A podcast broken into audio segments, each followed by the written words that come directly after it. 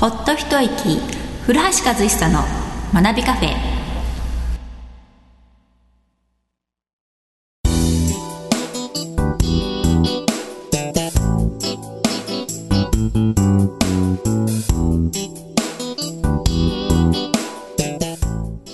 こんにちは、ナナです。この番組は株式会社花学び研究所の塾長、古橋さんとお届けする番組です。ほっと一息、古橋和久の学びカフェ。今回は第99回をお届けします。古橋さん、今日もよろしくお願いします。はい、よろしくお願いします。暖かいですね。そうですね。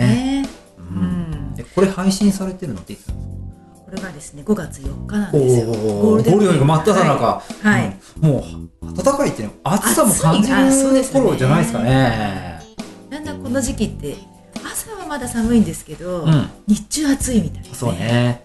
朝と夜のうん気温の差がはい。結構ね大きかったりしして。て着るものにもね、はい。ちょっとこう一工夫求められる時なんですよね。まあ皆さん風邪をひかないように気をつけてください。といったところで、今日の、うん。えー早速テーマに入っていきたいと思うんですけはい。行きましょう。はい。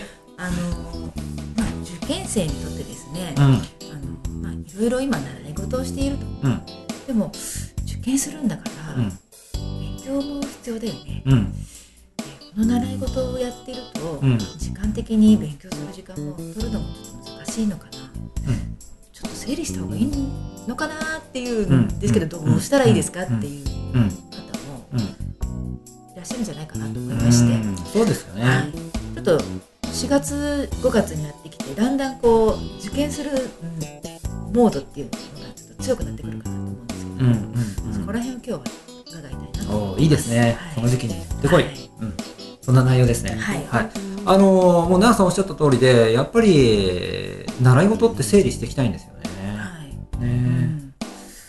そう。そろばん例えば小学生のね、小6の中学受験で考えるならば、うん。今スイミングに行ってます。はい。そろばんを習ってます、はい。それから、えー、と例えばですよ公文さんに通ってますとか。はい。で大手の学習さんにも行ってます。でもうちょっとそれでまなみさんで作文のレッスン受けてますとか、はい、ねですねそのスケジュール。だったとするじゃないですか。はいえーまあ、当然ですがその人が持ってる力って100だとしたら、そろばんスイミング公文さんと分散されていくので、はい。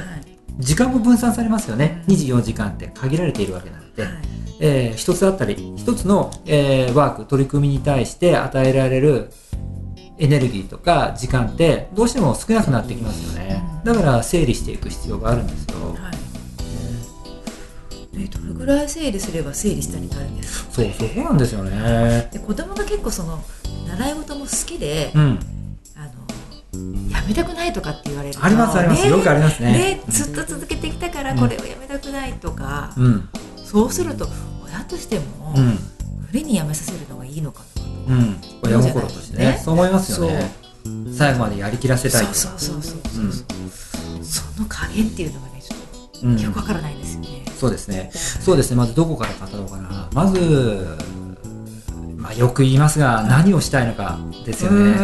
習い事いくつもやってるとしましょうか、でそんな中で受験にも挑みたい、でもスイミングもそろばんもやってます、うん書道もやってます、はい。ってなったら、えー、とあなたが一番やりたいことは何なの？って話ですよね、うんでこれが受験だっていうことならば受験を中心にして他のはえー、ともうやめるなり、うん。えーあるところまで行ったら、えー一旦やめようねとか、こういった形をとって絞っていきたいですよね、はい。うん、でそれがいやいやいやいや、えー中学に行ってからも水泳泳ぎ続けたいし、えー僕はやっぱり、えー全国大会に行きたいんだなんていう思いが強くって、えースイミングを続けていることであるならばスイミング第一で考えた方がいいんじゃないかなと思うんですよね。それでもいいんですね。いいと思いますよ。ただし受験はうん多くの時間は割けない。うん。準備に対してはい。多くの時間は割けなくなってくるので、ね、いい取り組み充実した取り組みっていうのはできなくなってきますよね。で一番怖いのはスイミングも時間とエネルギー中途半端に注いでいます。受験勉強にも、えー時間とエネルギーを中途半端に注いでいます。共倒れになるのが一番怖いじゃないですか、うん、何も何も残らないとは言わないですが、あまりお勧めできないですよね。で、えっ、と、どっちかやりたいこと、小6の1年間ね、うんえー時間は限られてますから、はいこの1年間をもう何にフォーカスを当てていくのかっていうのはやっぱり話し合ってもらいたいっていうのがまず第一ですよね。ねまあスイミングでもそろばんでも受験でも何でもいいと思うんですよ。はい友倒れだけにはならないようにしていきたいですよね。うんで何かフォーカスを当てていけばそこに一生懸命エネルギーえーとエネルギーを注ぐし注いだがゆえに一生懸命取り組めるわけだから残るものって必ずあると思うんですよね。はい。ね。苦しみながらそれから続けることで身につけたこう、うん。レジリエンスっていうか耐性っていうか忍耐力って言えばいいんですか？そういったものであったりとか。当然続けていくと技術は向上してきますし、でそこでこう友達との、つながりも出てくるかもしれないし、うん。出会いだってあるかもしれないですよね。ということなので何か一つフォーカスを定めてもらいたいですよね。でこれが中途半端だと友達ができるかどうかもちょっと何ともみたいなつかず離れての友達はいるけれどもみたいな。ね でこう例えば、うんまあ受験をメインに頑張るぞと。決めますよねはい。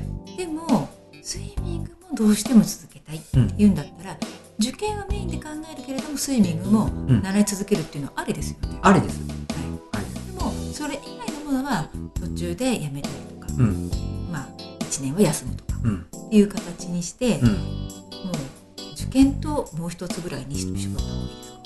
そうですね。あの、受験勉、例えばですよ受験勉強、中学受験にフォーカスを当てていった場合、うん受験勉強だけやってってうん効率のいい受験勉強ができるか合格でできるかっていうとイエスとは言い切れないところがあって、やっぱりこううまく休息っていうんですかね勉強から離れる時間も持っていきたいんですよね。えーそうですよね。でそのためにスイミングを、えーがっつりはやってないんだけれども、うん週1で、えー泳いでますとかはい。こういった付き合い方なら僕はありだと思うんですよ。むしろそういうふうに置いとくもの、うんえー休息の時間に当てられるものを取るべきだと思います。でもエネルギーは受験の方。ああなるほど。うん、っていうふうにきちんと線引きができてるならばきちっと出ると思います。思いますじゃなくてそういう生徒いっぱい見てきました 出ます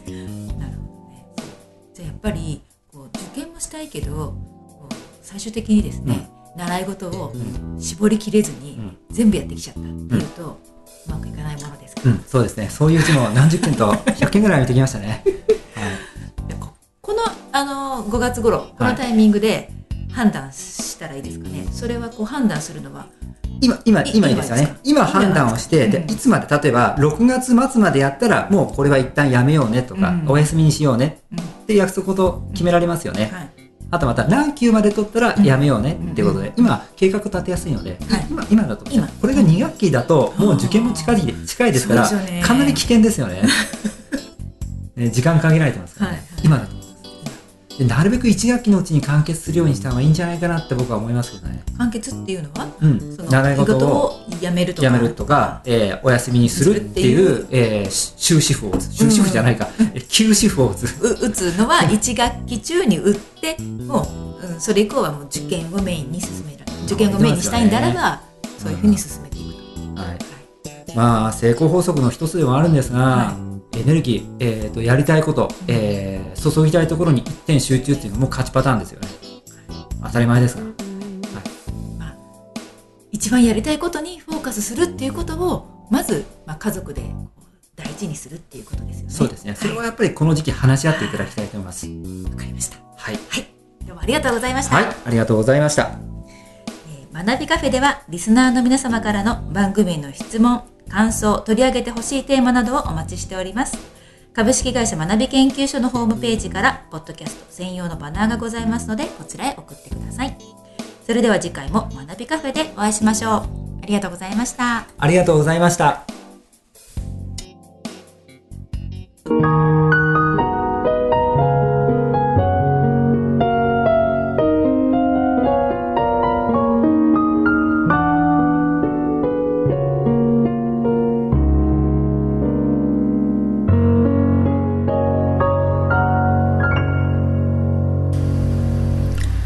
と一息、古橋和久の学びカフェ。